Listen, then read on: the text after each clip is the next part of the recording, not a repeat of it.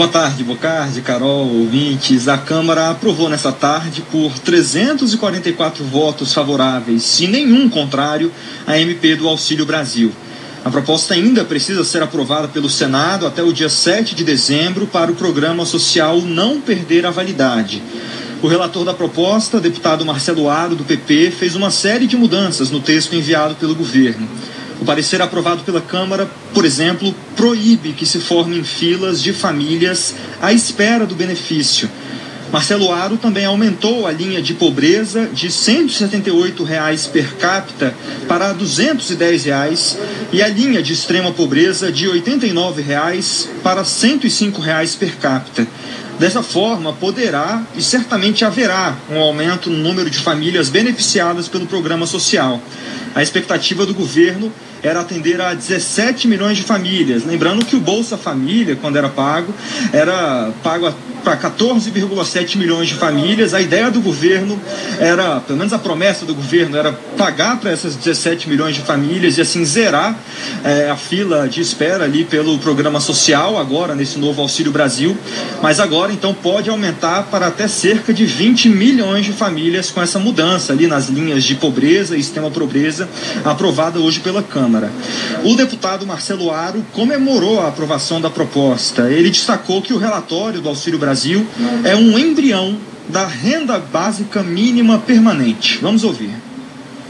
Nós incluímos no texto que o Auxílio Brasil é o primeiro passo para a renda básica cidadã, que é um programa lá atrás defendido pelo ex-deputado Suplicy, ex-senador Suplicy, e que eu defendo a renda básica cidadã e nós também incluímos esse dispositivo no texto.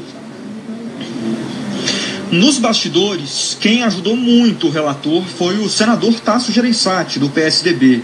Ele é um dos autores de propostas para a criação da renda básica permanente, um programa menos focado e complexo que o Bolsa Família.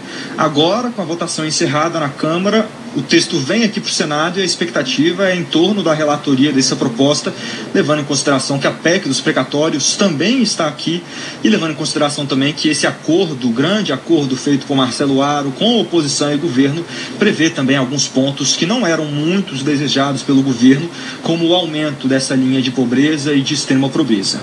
Bocardi. A questão do, de aumento da inflação, inflação do jeito que está alta, isso aí ficou de fora né, do texto, não foi isso? Ficou de fora exatamente nesse grande acordo. Para aprovar a proposta, o relator Marcelo Aro teve de recuar de uma das principais mudanças sugeridas em seu relatório preliminar, que era essa tentativa de obrigar o governo a reajustar o valor do Auxílio Brasil pela inflação a cada ano. Aro chegou a conseguir um acordo com a oposição, mas o governo foi contra e travou essa votação. Integrantes do Ministério da Economia afirmaram que a mudança poderia engessar ainda mais o orçamento público. Ontem à noite, numa reunião com o presidente da Câmara, Arthur Lira, as principais lideranças da oposição decidiram aceitar a mudança e votar pela aprovação da proposta.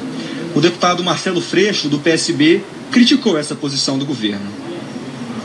Nós lutamos aqui para que o caráter da indexação fosse mantido no texto. E era desejo do relator. Foi a base do governo Bolsonaro. E foi o presidente Bolsonaro que fez sair do texto a indexação. Mas eu quero alertar os deputados que nós temos destaque sobre isso. Porque não é possível que peguemos uma população com fome, uma população de famintos, uma população de extrema pobreza e diga que o que nós vamos pagar de auxílio não terá o acompanhamento da inflação. O Auxílio Brasil paga hoje um valor médio de 220 reais por família. O governo prometeu aumentar o valor para 400 reais a partir de dezembro, mas para isso é preciso aprovar a PEC dos precatórios no Senado. A votação da proposta está prevista para a próxima terça-feira, mas o governo ainda não conseguiu acordo na casa para aprovar o texto do senador Fernando Bezerra e o próprio presidente aqui do Senado, o senador eh, Rodrigo Pacheco, já disse que essa votação então pode acabar ficando para outras semanas. E isso precisa, claro, dessa construção desse acordo do líder do governo Fernando Bezerra, que ainda está longe de conseguir esse apoio de 49 senadores aqui no Senado Federal. Bocardi, Carol.